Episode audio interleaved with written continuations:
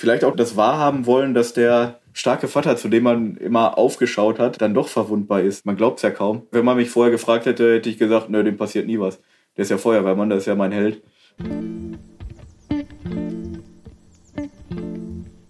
Gemeinsam gegen Glioblastom.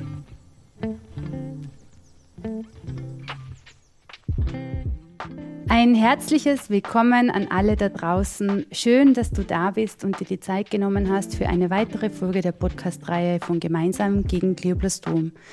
Wir wollen umfassende Informationen und Orientierungshilfe zum Thema Glioblastom zur Verfügung stellen und den Austausch und die Vernetzung Betroffener fördern. Das tun wir mit Hilfe von ExpertInnen. Und zu den ExpertInnen und Experten zählen wir natürlich auch jene, die unmittelbar mit dem Thema betroffen sind. Das sind PatientInnen, das sind aber auch ihre Angehörigen und Zugehörigen. Über die Sicht der PatientInnen haben wir bereits gesprochen. Daher wenden wir uns heute jenen zu, die neben diesen Personen stehen.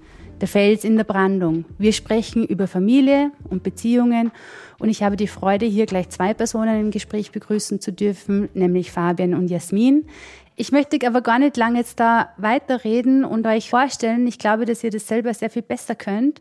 Deswegen bitte dich einmal, Jasmin, magst du dir einfach mal kurz vorstellen? Erzähl mal, wer du bist und was du machst.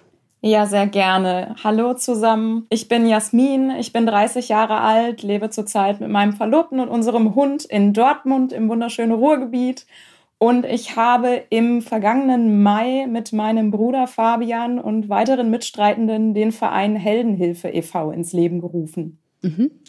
Fabian, wer bist du und was machst du?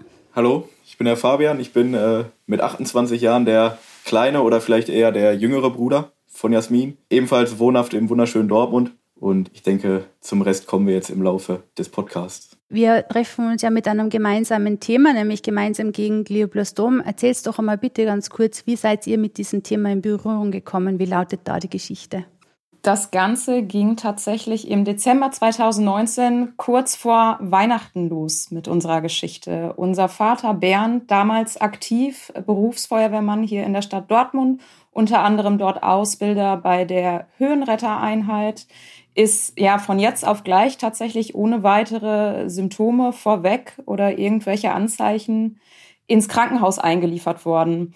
Er war glücklicherweise an dem Tag im Dienst auf der Wache in Gesellschaft seiner Kollegen, denen dann aufgefallen ist, dass er ganz plötzlich nicht mehr er selbst war. Das heißt, er war nicht mehr ansprechbar. Sie haben dann relativ schnell erkannt, dass da irgendwas nicht so ist, wie es sein sollte haben Vitalzeichen gemessen und dann entschieden, dass sie ihn dann direkt von der Wache ins Krankenhaus bringen, um das Ganze da näher untersuchen zu lassen. Ist ihm schwindlig gewesen oder was war? Genau, er, ihm ist schwindlig geworden. Er war nicht mehr ganz ähm, ansprechbar. Sie haben mhm. versucht, mit ihm zu kommunizieren. Das ging wohl nicht. Weiteres wissen wir jetzt natürlich im Einzelnen ja. nicht, da wir eben nicht anwesend waren.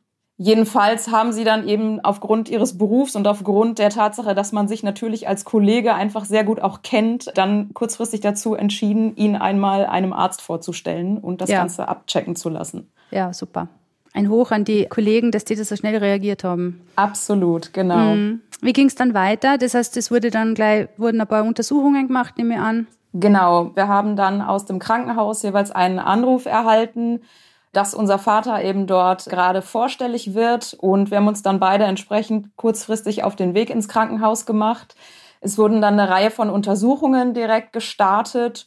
Und einige Tage später war es dann eben so, dass wir dann auch mit der Diagnose Glioblastom konfrontiert wurden. Ja. Euer Mama, die gibt es auch, nehme ich an. Gibt es sie noch? Ja, die gibt es. Ja. Die leben allerdings getrennt seit einer Weile. Ja, okay. Das heißt, ihr seid als Kinder da einfach wirklich auch zum Zug gekommen und seid dort gewesen für den Papa. G genau. Ja, okay. Seid ihr in diesen medizinischen Gesprächen dann auch dabei gewesen? Weil wenn ihr sagt, ihr seid ja ganz schnell quasi sofort ins Krankenhaus gekommen, dann seid ihr eigentlich von Beginn an mit dabei gewesen. Ja, wir waren gewissermaßen ab der ersten Sekunde dabei.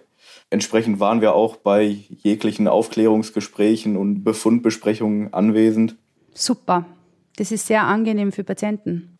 Der Vorteil war vielleicht an der Stelle, dass wir keinen medizinischen Hintergrund haben, von daher mit vielen Fachbegriffen, die da so quer durch den Raum geschossen wurden, auch zumindest auf Anhieb nichts anfangen konnten. Das müssen wir mit Sicherheit sagen. Ja, das heißt, ihr habt es immer gut hinterfragen können. Genau. Ja.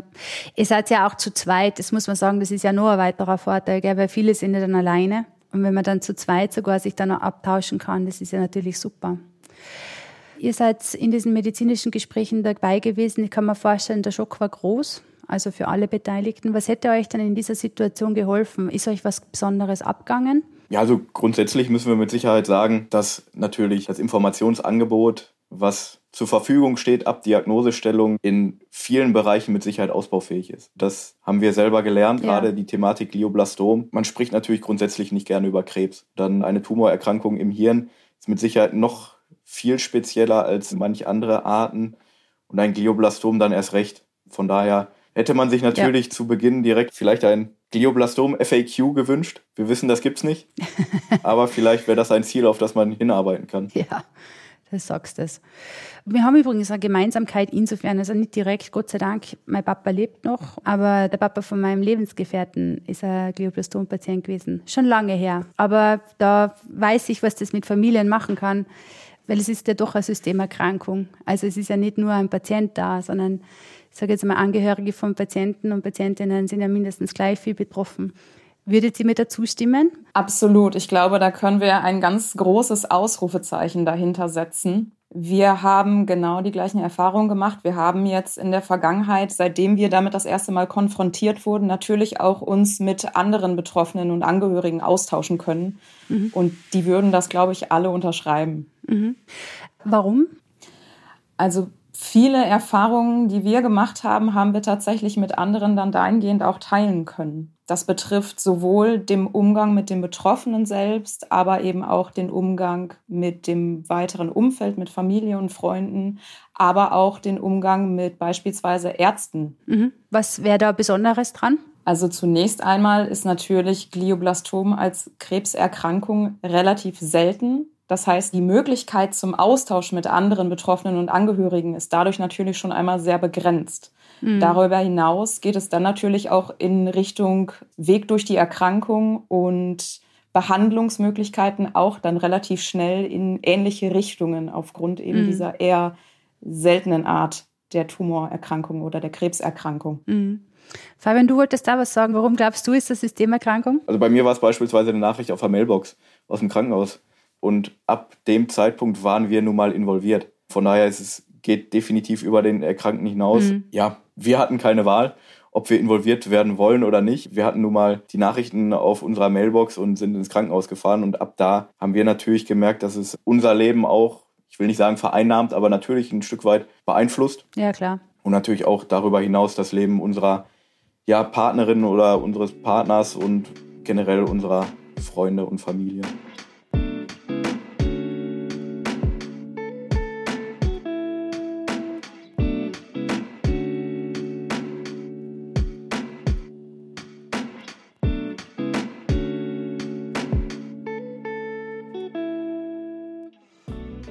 Es gibt ja diesen Schlag, dieses Schlagwort der Shared Decision als eine partizipative Therapieentscheidung oder Entscheidungsfindung im Zuge dieses ärztlichen Gespräches. Also Ärztinnen und Patientinnen sollten sich da bestenfalls annähernd auf Augenhöhe treffen.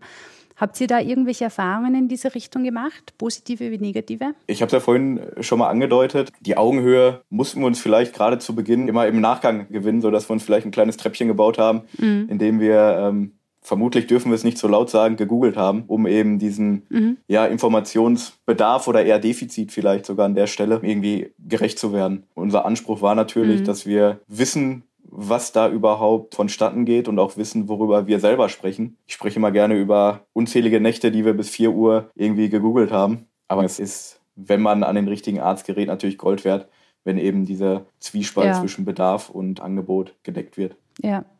Inwiefern seid ihr in Therapieentscheidungen mit einbezogen worden? Aufgrund des Krankheitsverlaufs bei unserem Vater waren tatsächlich Jasmin und ich im Prinzip vom ersten Tag an auch in alle Entscheidungen involviert, sodass wir glücklicherweise noch vor der ersten OP mit unserem Vater gemeinsam eine Vorsorgevollmacht ausgefüllt haben, die uns eben am Ende des Tages auch dazu befähigt hat, eben mhm. bei diesen Entscheidungen ein Wörtchen mitzureden oder vielleicht auch die Richtung vorzugeben. Genau, soweit das tatsächlich noch möglich war. Das war in unserem Fall leider sehr gering. Ja.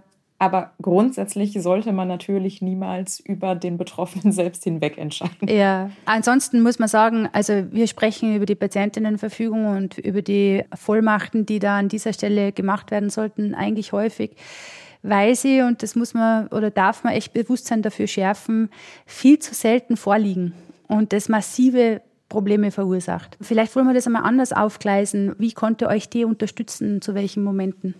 Also da gibt es, glaube ich, zwei Perspektiven. Die eine ist natürlich, dass man wirklich wahrgenommen wird als jemand, der am Entscheidungsfindungsprozess irgendwie teilnimmt.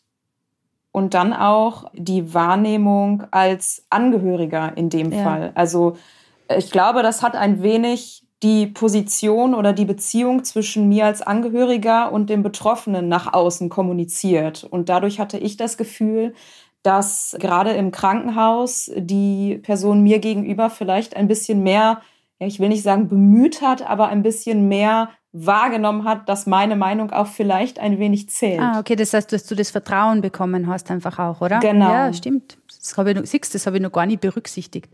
Logisch eigentlich.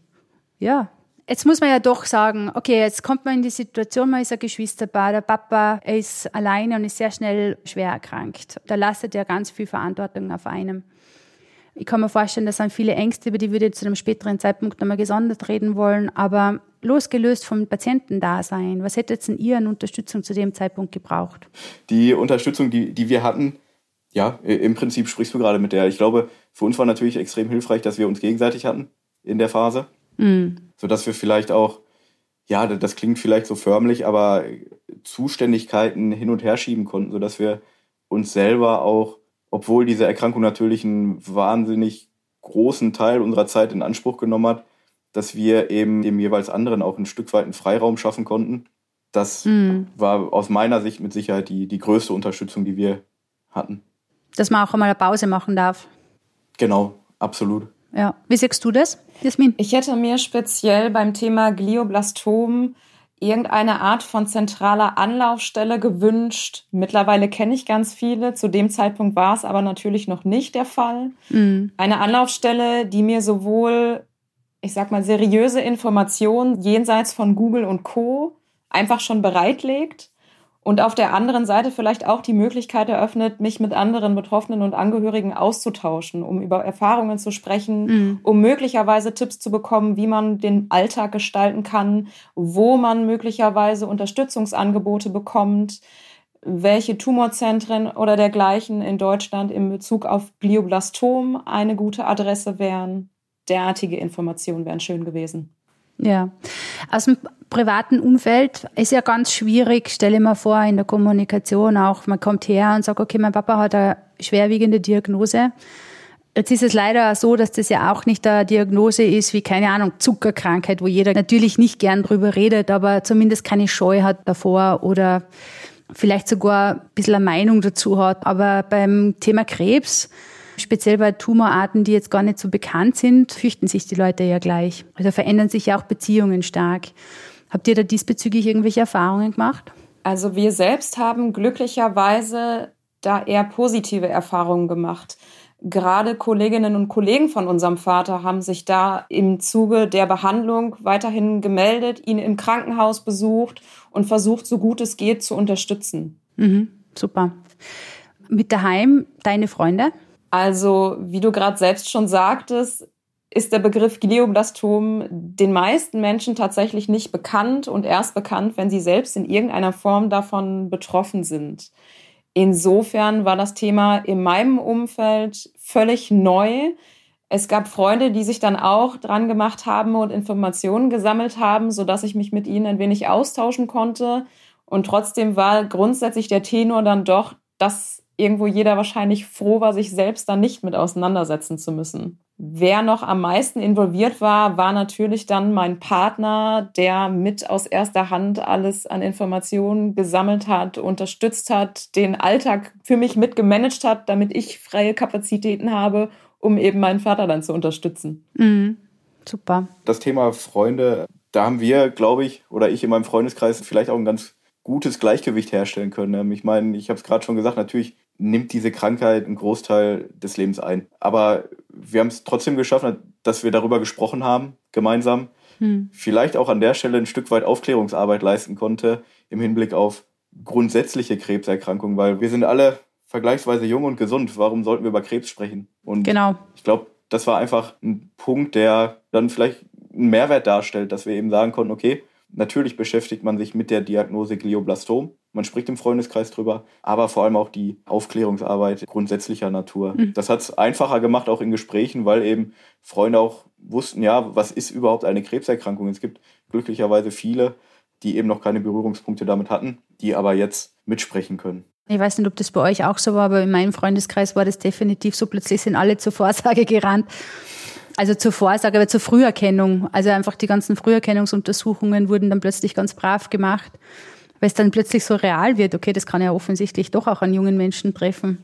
Also das war bei mir tatsächlich ganz genauso. Und auch das Thema Vorsorgevollmacht, Patientenverfügung ist dadurch total in den Fokus gerutscht im Freundeskreis. Und ich glaube, jeder hat mittlerweile diesen kleinen, aber doch so wichtigen Zettel in der Schublade liegen für den Fall der Fälle. Super. Ich habe vorher gehört, ich glaube, Fabian, du hast es gesagt, wir haben gegoogelt. Leider ja. Was findet man denn da so? Äh, hast du gesagt, leider? Ja, leider haben wir gegoogelt. Man findet ja. alles und nichts. Mhm. So hat sich zumindest zu Beginn angefühlt. Natürlich dadurch, dass wir keinen medizinischen Hintergrund beruflich haben, ist der Informationsbedarf ab der ersten Sekunde natürlich riesig. Und die Infos, die man findet, sind in Teilbereichen ausbaufähig. Ich glaube, so kann man es beschreiben. Und vor allem besteht die große Kunst vermutlich darin zu entscheiden, welche Informationen, die ich gerade bei dieser besonderen Art von Erkrankung finde, sind denn überhaupt seriös. Mit Sicherheit auch ein riesiges Thema da. Mhm. Wie habt ihr dann eure valide Information bekommen? Ja, zum einen mussten wir natürlich ein Stück weit darauf vertrauen, dass eben die Informationen, die wir für uns rausgefiltert haben, valide sind aber auch die Möglichkeit beispielsweise der Beschaffung einer Zweitmeinung hat für uns eine, eine wahnsinnig große Rolle gespielt. Mhm. Wir hatten das Glück, dass wir die Option hatten, um eben vielleicht auch nochmal Fragen zu stellen, die man dem behandelnden Arzt aus welchen Gründen auch immer gar nicht stellen würde. Weil man denkt, okay, ich möchte den Behandlungsverlauf oder die mhm. Behandlung jetzt auch nicht damit in Anführungszeichen belasten, sondern habe eine gewissermaßen neutrale Stelle, die mir eben offen und ehrlich auf meine mhm. Fragen antwortet. Mhm, super. Zweitmeinung ist immer ein guter Ansatz. Wie ist denn das mit Patientinnenorganisationen und Selbsthilfegruppen? Ist das eine Anlaufstelle gewesen, wo ihr Informationen bekommen habt oder hättet oder zumindest Erfahrungswerte zu Informationen? Also zu dem Zeitpunkt, als wir uns mit Glioblastom befasst haben, kannten wir die vorhandenen Angebote in diesem Umfang noch gar nicht. Rückblickend hätte das an einigen Stellen sicherlich weitergeholfen. Das ist aber auch so ein bisschen der Punkt, warum wir hier heute mit dir zusammen sitzen, weil wir eben über unsere Geschichte berichten wollen und eben zeigen wollen, es gibt diese Anlaufstellen. Ja. Und ich würde jedem wärmstens ans Herz legen, informiert euch, wenn ihr eine bestimmte Krebserkrankung habt, unabhängig von Glioblastom. Es gibt ganz viele wunderbare Gruppen und Personen, die sich da vermutlich in dem Moment, als ihr dann die Diagnose bekommen habt, besser auskennt und euch da mit Rat und Tat zur mhm. Seite steht.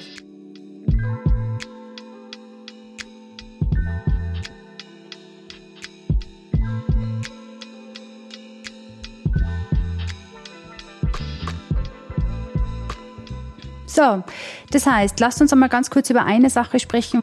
Als ich krank wurde, habe ich gemerkt, jede um mich herum, die muss ich ganz oft trösten dafür, dass ich krank geworden bin, weil sie in so einer unfassbaren Machtlosigkeit stehen.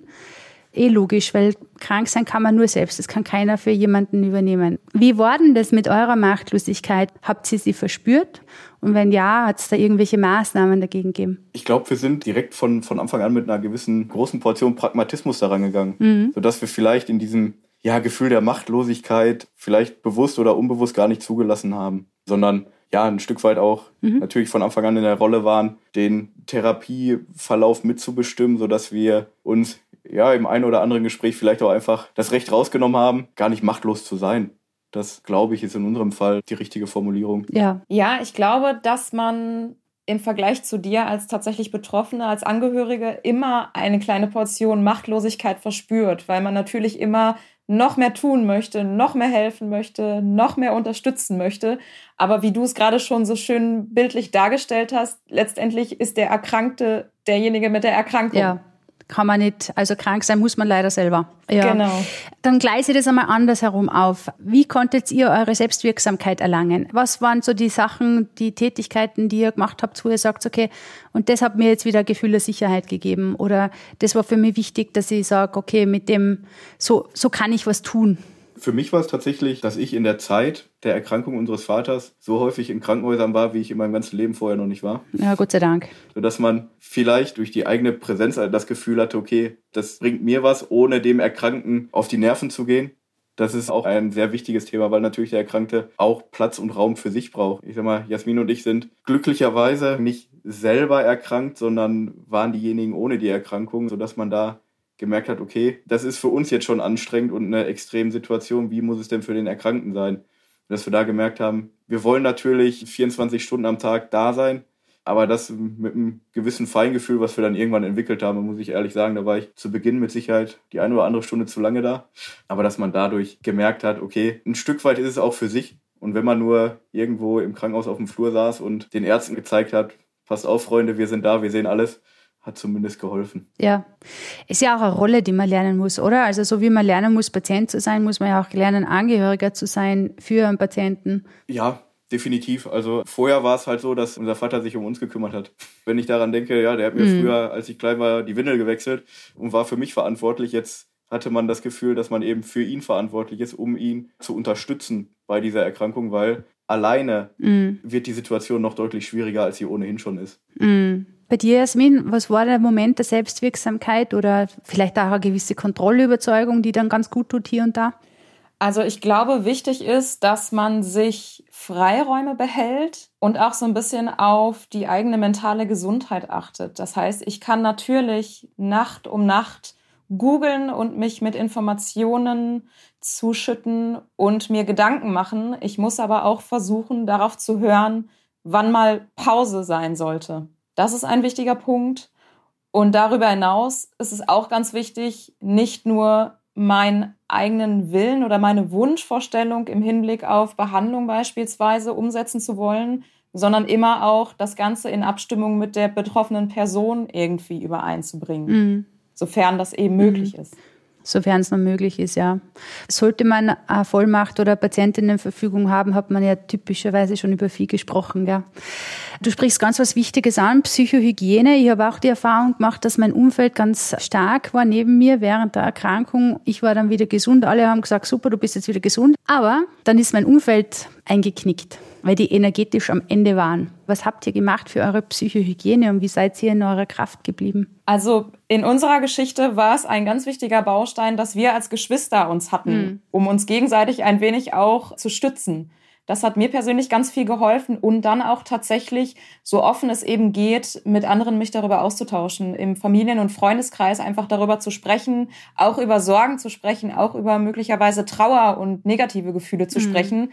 Als es dann aber einmal raus war, habe ich mich auf jeden Fall besser gefühlt. Mhm. Ja, weil geteilter Schmerz ist halber Schmerz, sagt man. Ja. Ja, was aus meiner Sicht äh, uns geholfen hat, waren tatsächlich die, die letzten Monate, die wir gemeinsam äh, in einem Hospiz verbringen konnten, weil wir da einfach gemerkt haben, die Erkrankung nimmt viel Raum ein und ist natürlich eine Erkrankung, die zum Tode führt, aber man kann trotzdem eine schöne Zeit miteinander verleben. Also das ist für mich auch im Rückblick immer wieder das, an dem ich mich vermutlich hochziehen ja. kann oder bei dem ich denke, ja, wir haben alles getan, was wir hätten tun können und nun mal gibt es diese Erkrankung, wir können es nicht verändern, aber wir hatten am Ende echt eine geile Zeit noch. Das hilft mir zumindest immer. Mhm, super. Wie war denn die Erfahrung mit dem Hospiz? Also man hat ja dann diese Vorstellung im Kopf und die ist vielleicht nicht unbedingt nur positiv. Wie war da eure Erfahrung damit? Ja, einfach super. Natürlich haben wir uns auch im Vorfeld mit solchen Einrichtungen beschäftigt. Man äh, wusste, ja, es gibt Hospize und da gehen Menschen in der ja, letzten Phase des Lebens rein. Aber das wirklich mal selber erlebt zu haben, ist ja eine ne Stütze. Allein zu sehen, dass man eben nicht allein ist in dieser Phase, unabhängig davon, ob es jetzt ein Glioblastom ist oder eine andere Erkrankung, die zum Tode führen wird, haben wir einfach gemerkt, es gibt viele Leute, die eine ähnliche Situation durchmachen, was aber irgendwie auch eine, eine Art des Zusammenhalts geschaffen hat in dieser Einrichtung. Mhm. Schön. Ich finde, dass man in diesen Einrichtungen auch ganz auf eine sehr gesunde Art und Weise mit dem Ende des Lebens umgeht. Es verliert auch dann da und dort so seinen Schrecken, weil man einfach merkt, es gehört zum Leben dazu. Ja, absolut. Ich habe gerade gesagt, ja, da, da sterben Menschen im Hospiz. Das ist so. Aber wir haben gelernt, es gehört nun mal dazu. Und ja, innerhalb des Hospizes ist es nun mal auch wirklich der Alltag, dass Menschen vor Ort versterben. Und genau dadurch wird es vermutlich auch so normal.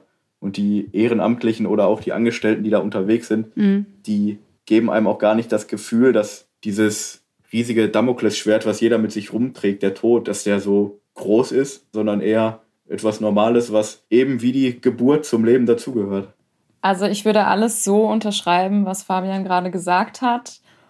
Und es war als Angehörige einfach total erleichternd zu wissen, dass im Hospiz sämtliche Personen alle im Grunde nur das Beste für meinen Vater wollen.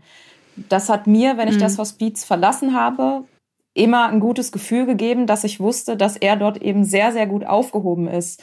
Und auch als Angehörige oder auch besuchende Personen. Wir hatten auch Freunde, Familie da jeder, der im Hospiz tätig war, hat jedem Besucher und jedem Angehörigen und jedem Patienten ein gutes Gefühl gegeben, dass man dort in gewisser Weise willkommen ist, gut aufgehoben ist und dass auf jeden Fall die dortigen Bewohner gut und umfassend betreut und versorgt werden. Mhm. Ein, ein Lobgesang auf die Hospize da draußen. Tatsächlich, ja. Ähm, jetzt wollen wir über was reden, was noch nicht so fein ist, aber es nutzt ja nichts. Man muss auch darüber gesprochen haben. Wie habt ihr euch auf das Sterben von eurem Papa vorbereitet? Wir haben Schnaps geholt. Natürlich hatte man tagelang die Möglichkeit, sich darauf vorzubereiten. Irgendwann lernt man natürlich auch gewisse Handlungen des Vaters zu verstehen und merkt einfach, okay, setz dich mal lieber mit eben diesem Thema jetzt gezielt auseinander. Und da haben wir für uns einfach festgestellt, hey, wir haben die Reise gemeinsam begonnen unfreiwillig. Wir werden diese Reise auch irgendwie gemeinsam die nächste Etappe einläuten und haben für uns dann gesagt, ganz ehrlich, warum sollen wir nicht einfach auch das irgendwie für uns alle angenehm und schön gestalten? Und da ja. gehörte für uns zumindest der ein oder andere Absacker dazu. Ja, darf das Leben befeiern. Und jeden Zeitpunkt. Genau. Man spricht ja ab und an gerne davon, dass Trauer in unterschiedlichen Phasen stattfindet. Und das ist vielleicht auch ein bisschen das Gute und Schlechte am Glioblastom und dass es zumindest zum heutigen Stand eine Krebserkrankung ist, die eben zum Tode führt unweigerlich und man da nicht so richtig Einfluss drauf hat. Das Ende ist irgendwie klar. Das hat uns aber insofern geholfen, als dass wir einen relativ langen Zeitraum hatten, um uns auf das Bevorstehende vorzubereiten. Insofern mhm. hatten wir die Möglichkeit, diese unterschiedlichen Trauerphasen für uns irgendwie durchzugehen. Und ich glaube, das hat uns geholfen, um nachher, als es dann soweit war, tatsächlich auch zu sagen, der Weg bis hierhin war in Ordnung so, war gut so und wir haben alle unser Bestes getan. Und für uns stand tatsächlich auch von Anfang an immer die Qualität als die Quantität im Vordergrund. Das mhm. heißt, wir haben, soweit es uns eben möglich war, alles irgendwie versucht, um nochmal mit unserem Vater wirklich eine geile Zeit einfach zu verbringen. Haben Ausflüge mit ihm mhm. gemacht, mhm haben die unterschiedlichsten Aktionen gemacht, haben uns zum Affen gemacht. Alles, was irgendwie uns mit ihm gemeinsam eine gute Zeit beschert hat, war in dem Moment einfach richtig. Und das war, glaube ich, mhm. ganz gut, um eben sich auf den Tod dahingehend vorzubereiten. Mhm. Ja, es ist ja auch der Vorteil, glaube ich, dass man gemeinsam trauern kann, oder? Dass man auch da den Spiegel bekommt und sagt, hey, ich bin traurig und man einfach auch das Miteinander erleben kann. Wir arbeiten ja auch mit Menschen da draußen, die von Krebserkrankungen in unterschiedlichstem Maße betroffen sind und wir müssen uns leider da und dort von jemandem verabschieden. Aber es ist ja nicht wie ein Autounfall. Das heißt, man hat immer nur die Möglichkeit, dass man zumindest Dinge formuliert. Ja, äh, alleine hätte ich auch nicht ja. anstoßen können am Ende. Ja, ding. Das, äh, das, macht man ja nicht. Von daher, klar, müssen wir sagen, dass das wir gemeinsam durchgemacht haben. Und das sind, oh, Jasmin, auch wenn ich dich mag, sind es mehr Leute als nur wir zwei, die auch uns gegenseitig da unterstützt haben. Natürlich. Ja. Mit Sicherheit haben wir vielen Leuten oder unseren, unserer Partnerin und unserem Partner recht viel zugemutet in der Zeit. Aber auch mit denen haben wir am Ende angestoßen und haben gesagt, ganz ehrlich, war trotzdem geil. Ja. Ja, man kann dann nachher so bewusst Leben ins Leben bringen, ja. finde ich.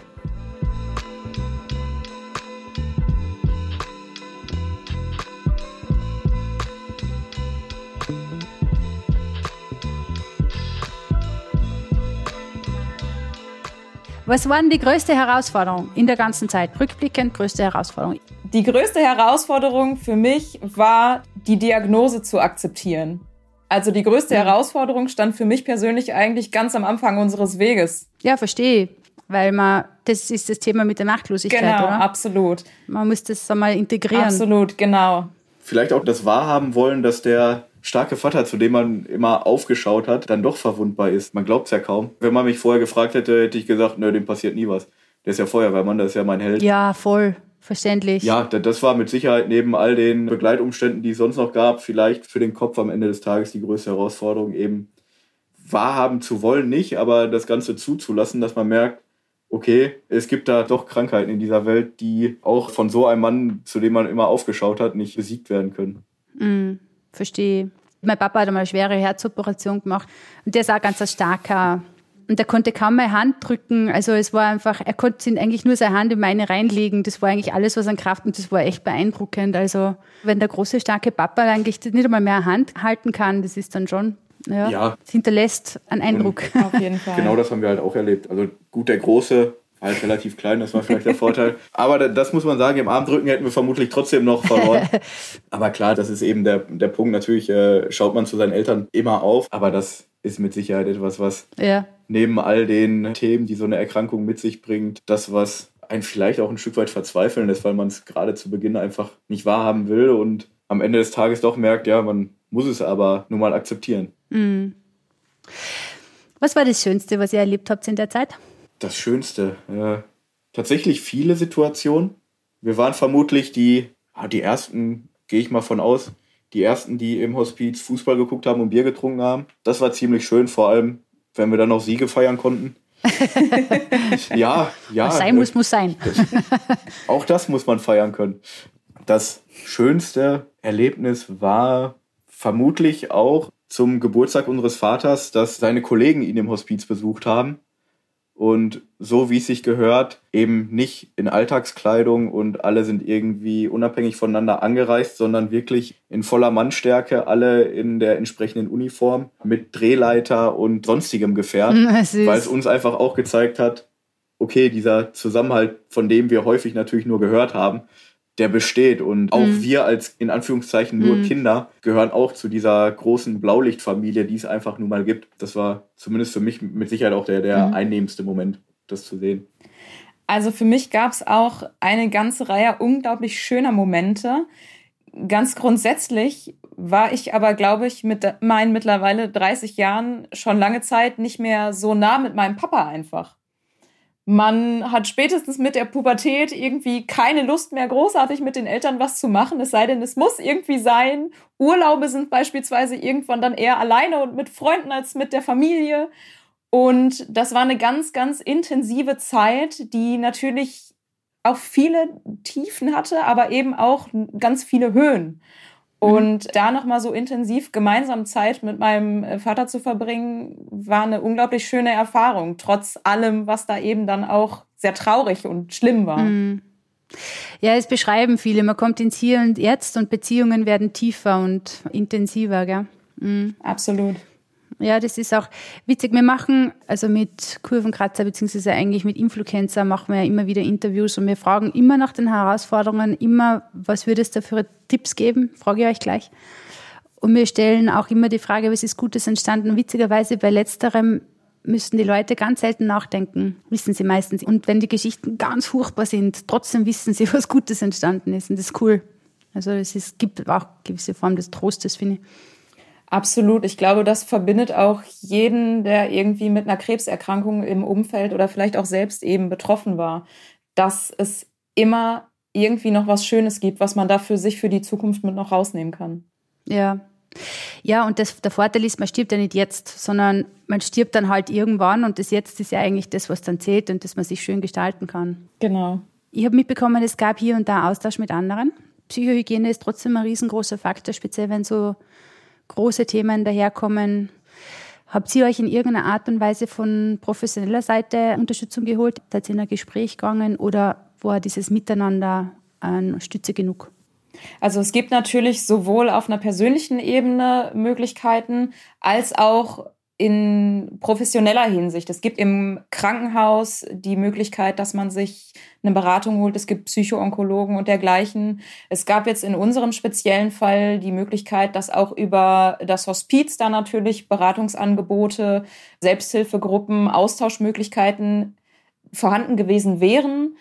Für uns beide war es aber so, dass wir das eher auf einer persönlichen Ebene ganz gut mit uns ausmachen konnten. Dadurch, dass wir eben sozusagen nicht alleine im Boot waren, sondern in meinem Fall immer der Bruder mit dabei war, der dann so direkter Ansprechpartner war, der auch genau wusste, was ich meine. Ich brauchte nicht viel sagen und er wusste, was in meinem Kopf gerade so los ist. Das hat mir ganz viel geholfen. Wir haben einfach auch gesagt, okay, wir haben schon nur einen begrenzten Zeitraum, das wussten wir von Anfang an und haben dann gesagt, okay, wir merken, es funktioniert, wenn Jasmin und ich uns einfach haben, um uns auszutauschen. Vielleicht auch mal zu zeigen, okay, ganz ehrlich, heute kann ich nicht wieder ins Krankenhaus oder sonst was, weil ich mental nicht in der Lage bin. Und das hat für uns beide super funktioniert. So sehen wir beide das. Super, ja. Klar. Mhm. Man kann natürlich auch nicht ausschließen, dass man irgendwann denkt, boah, das ist jetzt zwar schon einige Jahre her, aber mit irgendeinem nochmal auf professioneller Ebene darüber zu sprechen, kann nicht schaden. Von daher können wir es für die Zukunft nicht ausschließen. Aber in der Situation haben wir gemerkt, ja. irgendwie dieses Duo aus Jasmin und mir oder äh, viel eher dieses Dreiergespann mit unserem Vater, das hat für uns super funktioniert. Ja. Ja, man erlebt schon viel, oder? Man erlebt ja auch viel, das man eigentlich nicht erleben will. Trotzdem man sagen kann, man kann schöne Erlebnisse damit reinpacken, aber man erlebt ja was. Ja, also das bewegt ja auch. Absolut. Und ich finde es auch völlig wichtig und richtig, wenn man das Gefühl hat, man erreicht so seine persönlichen Grenzen, gerade aus der Angehörigen-Sicht, sich da vielleicht nochmal über Dritte die Möglichkeit des Austauschs zu holen. Manchmal möchte man ja seine Sorgen auch vielleicht nicht mit dem direkten Betroffenen austauschen. Insofern ist es ganz wunderbar, dass es da auch andere Möglichkeiten gibt. Ja. Was hat es denn mit euch gemacht, mit eurer Beziehung? Ich bin immer noch der kleinere Bruder. Ihr wirkt ja sehr kompakt. Aber du spielst auch mit dem kleineren äh, Bruder. ja, also ich, ich glaube, seit Ende 2019 haben wir Unmengen an Stunden gemeinsam telefoniert. Hätten wir vorher vermutlich in kleinerem Maße gemacht. Ich glaube, das Verhältnis war vorher schon wirklich gut. Aber das hat sich nochmal um viele Perspektiven auch einfach erweitert. Ich glaube, ich hätte mit Jasmin nie über das Thema Tod oder wirklich intensiv über das Thema Tod gesprochen, weil warum auch? Aber zumindest muss ich ganz klar sagen, dass sich das Verhältnis untereinander noch viel enger wurde, als es eh schon war. Mm, super. Ich möchte einschmeißen, dass wir uns aber natürlich als Kinder auch trotzdem das ein oder andere Mal gestritten haben. Ja, ich meine, wir sind ja nicht auf Österreichisch, würde man sagen, auf der Nudelsuppe dahergeschwommen. Genau. Das ist uns auch klar. Ja, aber ich, ich bin ja der Kleine. Ich hatte immer recht. auch praktisch. Aus der Perspektive lebt sich auch gleich viel einfacher. Absolut. Was würdet ihr euch für Tipps geben, wenn ihr nochmal mit dem heutigen Wissensstand, ihr würdet zurückgehen müssen an den Start, würdet das alles noch einmal erleben und würdet sagen, hey, hör zu, ich weiß da was. Was würdet ihr euch für Tipps geben? Für mich wäre der erste Tipp, mach vieles genauso. Super, super. Weil, weil zumindest ist das meine, ich denke, unsere feste Überzeugung, dass wir aus der Zeit schon annähernd das Maximum rausgeholt haben. Von daher mach vieles genauso. Beschäftige dich mit der Organisation gemeinsam gegen Glioblastom, um eben äh, das zu haben, was wir uns gewünscht hätten. Eben diese Anlaufstelle, über die man auch wirklich die zentralen Informationen kriegen kann. Das wäre vermutlich der wichtigste Tipp, mhm. den ich mir geben würde. Aber im Prinzip mhm. wäre es das. Ich würde gerne noch sei mutig und sei stark ergänzen in dem Kontext. Ich finde es ganz wichtig, dass man als Angehöriger und als Betroffener die Möglichkeit wahrnimmt, sich mit dem Arzt auszutauschen. Das heißt, wenn du was nicht verstanden hast, frag ruhig nochmal nach. Wenn du irgendwo von einer anderen Behandlungsvariante gelesen hast oder dich irgendwo informiert hast, frag auch da nochmal nach. Der Arzt ist derjenige, der sich fachlich auskennt, aber du bist derjenige mit dem Bauchgefühl, der nachher den Weg auch gehen muss. Absolut. Das heißt, um das in den Worten von der Pippi Langstrumpf zu sagen, sehr wild, frech und wunderbar. Genau.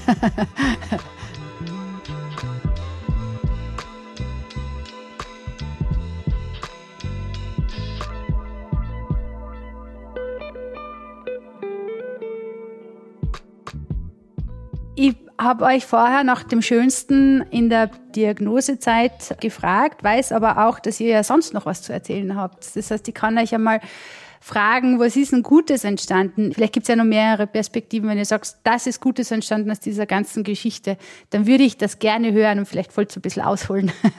Ja, eine gute Sache, die entstanden ist, ist mit Sicherheit, dass wir als Kinder waren wir auf jedem Stadtfeuerwehrtag. Das gehört sich so als Kinder eines Feuerwehrmanns. Aber wir haben selber gemerkt, dass wir als vielleicht indirekte Mitglieder Teil dieser großen Familie in Deutschland sind und auch nachhaltig geblieben sind. Also wir haben noch super viel Kontakt zu Kollegen von unserem Vater, die uns kennen. Das ist mit Sicherheit etwas, was auch hilft. Das zeigt uns ja auch, dass unser Vater denen was bedeutet hat ja, und wir voll. im Umkehrschluss denen jetzt auch was bedeuten. Ähm, Ein positiver Nebeneffekt der ganzen Geschichte ist, dass man da auch selber nochmal sieht, okay, Mm, das war schon echt ein cooler Typ. Mm, super. Das freut mich für euch. Cool, dass ihr so einen coolen Papa gehabt habt. was ist noch Gutes entstanden? Also ich glaube, dadurch, dass wir uns jetzt gezwungenermaßen sehr intensiv mit dem Thema Krebs auseinandersetzen mussten, konnten wir zumindest in unserem direkten Umfeld und für unsere persönlichen Leben jeweils ganz viel mitnehmen und sind dieser ganzen Thematik etwas aufgeschlossener und offener gegenüber. Und ich für mich muss sagen, dass das Thema Krebserkrankung, so schlimm das auch sein kann, ein wenig von diesem großen Tabu verloren hat. Mm, danke, ja. Das ist schon angenehm, wenn man diese Sorge und die Angst vor dem Thema verliert. Ja. Ich weiß aber, ihr habt ja noch viel mehr daraus gemacht. Also offensichtlich seid ihr ja resiliente Menschen. Das muss man ja ehrlich einmal gesagt haben, weil ihr habt ja das geschafft, aus dem, was euch passiert ist, was Gutes zu machen. Und vielleicht wollt ihr mal erzählen, was ihr da getan habt in den letzten Jahren. Ja, also wir sind im Grunde so Machertypen, genauso wie unser Vater das immer war, uns immer eingetrichtert hat, bis wir eben groß waren, um auf eigenen Füßen zu stehen. Und genauso sind wir im Grunde auch mit der Erkrankung und innerhalb dieses Weges umgegangen. Und für uns war relativ schnell klar, dass mit dem Tod unseres Vaters das ganze Thema Krebs für uns nicht vorbei sein kann und auch nicht soll. Und weil wir dann natürlich eben noch diesen Rückhalt und diese Zugehörigkeit zur großen Blaulichtfamilie verspürt haben, Mhm. haben wir uns auf die Fahne geschrieben, wir müssen etwas zurückgeben oder wir wollen etwas zurückgeben und den Helfern helfen, wenn du so willst. Mhm. Und deswegen haben wir den Verein Heldenhilfe gegründet, der genau dort ansetzt, um eben krebserkrankte Personen im Feuerwehr, Rettungsdienst und dergleichen zu unterstützen, wenn sie dann eben selbst mal im Rahmen einer Krebserkrankung Hilfe brauchen. Mhm. Also erstens muss ich mal gleich fragen, wie kommt ihr zu der Idee? Ich meine, irgendwann gibt es ja diesen einen Moment, wo man sagt, okay, das machen wir jetzt. Wir haben einfach gemerkt, okay, soll die gemeinsame Reise, die wir ja irgendwie dann begonnen haben, soll die mit dem Tod enden? Und da dachten wir, nee, das äh, wird uns nicht gerecht, das wird vor allem unserem Vater nicht gerecht. Und dann hat sich die Idee eigentlich gefühlt von selbst entwickelt, was wir machen. Und da haben wir gedacht, vielleicht hätten wir uns auch so eine Anlaufstelle gewünscht. Und wenn es keiner macht, dann gibt es das eben nicht. Mhm. Und genau da dachten wir dann, okay, dann äh, sollten wir vielleicht einfach mal schauen, ob andere ähnlich denken, ob wir andere Leute für diese Idee irgendwie begeistern können. Und so ja, hat die anfänglich relativ kleine Idee sich dann ein Stück weit auch verselbstständigt, weil wir gemerkt haben, es ist berechtigt, darüber nachzudenken, so etwas zu tun. Mhm. Ich meine, es ist ja vom Thema her sehr dankbar, weil die Bevölkerung verspürt ja grundsätzlich im weitesten Sinne sehr viel Dankbarkeit einer Blaulichtfamilie gegenüber, weil das sind ja eigentlich jene, die uns dann helfen, wenn wir mal wirklich Hilfe brauchen. So ist es nicht. Das heißt, es ist ja eine leichte Möglichkeit, denen einmal was zurückzugeben. Äh, wie finanziert denn ihr euch? Also wir sind ein gemeinnütziger Verein, dementsprechend finanzieren wir uns vor allem über Mitgliedsbeiträge sowie über Spenden. Ja. Und was macht ihr mit dem Geld dann? Also wie helft ihr? Also die Unterstützung, die ist relativ vielfältig. Also das plakativste und greifbarste ist vermutlich unsere erste Hilfebox. Darunter muss man sich eine physische Box vorstellen, die wir einem Erkrankten, einer Erkrankten senden oder beispielsweise auch Arbeitskollegen mit relevanten, wir haben es vorhin schon häufig betont, relevanten und seriösen Erstinformationen Mhm. über die Erkrankung, über Unterstützungsangebote. Wir haben unser Vereinsmaskottchen, den Bernie. Dazu muss man sagen, unser Vater Bernd wurde eben bei der Feuerwehr nur Bernie genannt. Von daher kann man sich vermutlich erklären, woher der Name kommt. Sprich, unser Maskottchen ist dabei in dieser Box, um eben relativ einfach und niederschwellig zumindest, ja, ich sag mal, diese erste Welle zu brechen. Mhm. Wir haben oder du wirst es ja selber wissen, die erste Welle, die dich trifft, ist schon relativ hoch. Und Ja, genau da setzen wir leider. an und sagen, das ist eben der Punkt, was für andere auch das Greifbarste ist. Mhm. Das heißt, die bekommen die Box und werden von euch jetzt wahrscheinlich als Ansprechpartner dann auch zur Verfügung? Genau, man kann sich über die üblichen Kanäle an uns wenden, über unsere Social Media Kanäle, über unser Kontaktformular auf der Website, über Telefon und so weiter. Bei uns ist es immer ganz wichtig, dass es wirklich einen konkreten Ansprechpartner gibt. Das Ganze soll möglichst schnell und unbürokratisch laufen, weil eben mhm. gerade in Bezug auf die Erkrankung Glioblastom einfach wenig Zeit bleibt. Das gilt nicht nur für diese, aber auch für viele andere Krebsarten. Deswegen war uns das ein ganz, ganz wichtiger Punkt, möglichst schnell dann auch reagieren und agieren zu können. Mhm. Und die Unterstützung, die wir leisten, die ist ganz vielfältig und unterschiedlich, je nachdem, wo auch die Bedarfe des Betroffenen oder des Angehörigen sind. Das heißt, Fabian hat gerade schon das Beispiel unserer ersten Hilfebox als Wellenbrecher sozusagen ganz schön dargelegt. Mhm. Es geht aber eben auch darum, Austauschmöglichkeiten zu bieten, weitergehende Unterstützung zu vermitteln. Wir haben ein ganz großes Netzwerk beziehungsweise bauen das fortlaufend aus im Hinblick auf Kontakt zu Medizinern, wenn es beispielsweise um das Thema Zweitmeinung geht.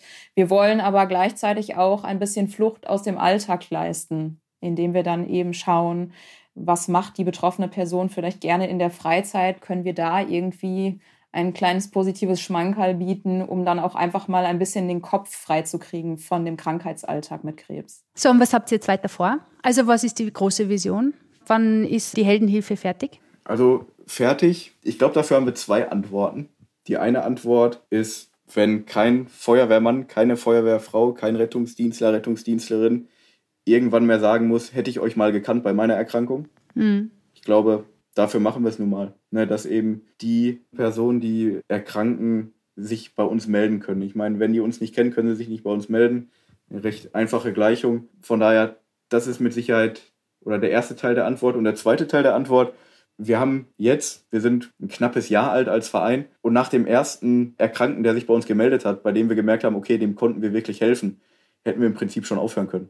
Das ist vielleicht dann der zweite mhm. Teil der Antwort, weil das ist halt jemand, der hätte deutlich länger vielleicht noch nach Hilfe suchen müssen. Und damit haben wir im Prinzip schon alles erreicht, was wir machen ja. wollten. Unser Ziel ist natürlich wirklich, dass wir im Prinzip jedem helfen können aus der großen Blaulichtfamilie, der eben im Laufe seines Lebens irgendeine Tumorerkrankung erleidet. Ja, ich nehme mal an, ihr seid nicht mehr alleine, weil es klingt nach sehr viel Arbeit.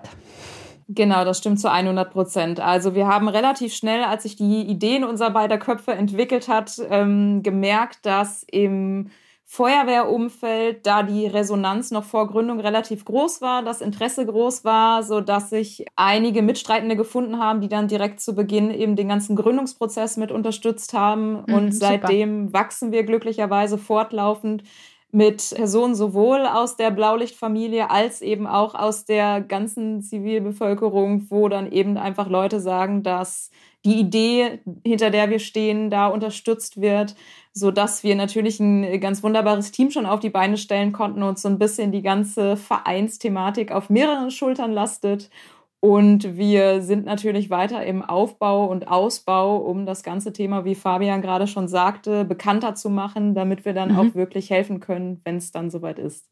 Ja, ich gratuliere euch zu eurem tollen Projekt, Mensch. Könnt stolz sein. Vielen, vielen, vielen Dank. Dank ja. Echt super. Ihr seid ein besonders cooles Geschwisterpaar, muss ich schon ehrlich sagen. Ich habe mich gefreut, euch heute kennenlernen zu dürfen. Ich hoffe, wir haben in Zukunft noch viel miteinander zu tun. Ich sage euch äh, vielen herzlichen Dank, dass ihr euch beide die Zeit genommen habt und gemeinsam mit euch können wir einfach weitere Informationen und Orientierungshilfe rund um das Thema Glioblastom da draußen zur Verfügung stellen. Und soweit ich das verstanden habe, ist das eh unser gemeinsames Ziel. Ich sage danke, schön, dass ihr hier gewesen seid. Ja, vielen Dank, dich und dein wunderbares Team kennenzulernen und ein bisschen über unsere und eure Arbeit zu sprechen. Auch von mir, vielen Dank, Martina und deinem Team. Äh, hat uns großen Spaß bereitet. Danke auch an dich da draußen, dass du uns bis zum Ende zugehört hast. Mehr Informationen zum Thema Glioblastom findest du auf unserer Website www.gemeinsamgegenglioblastom.eu und natürlich in den sozialen Medien auf unseren Kanälen. Wir packen dir die relevanten Links auch in die Shownotes des Podcasts. Und jetzt sagen wir Danke. Danke für deine Aufmerksamkeit und freuen uns auf ein baldiges Wiederhören. Alles Liebe und bis ganz bald.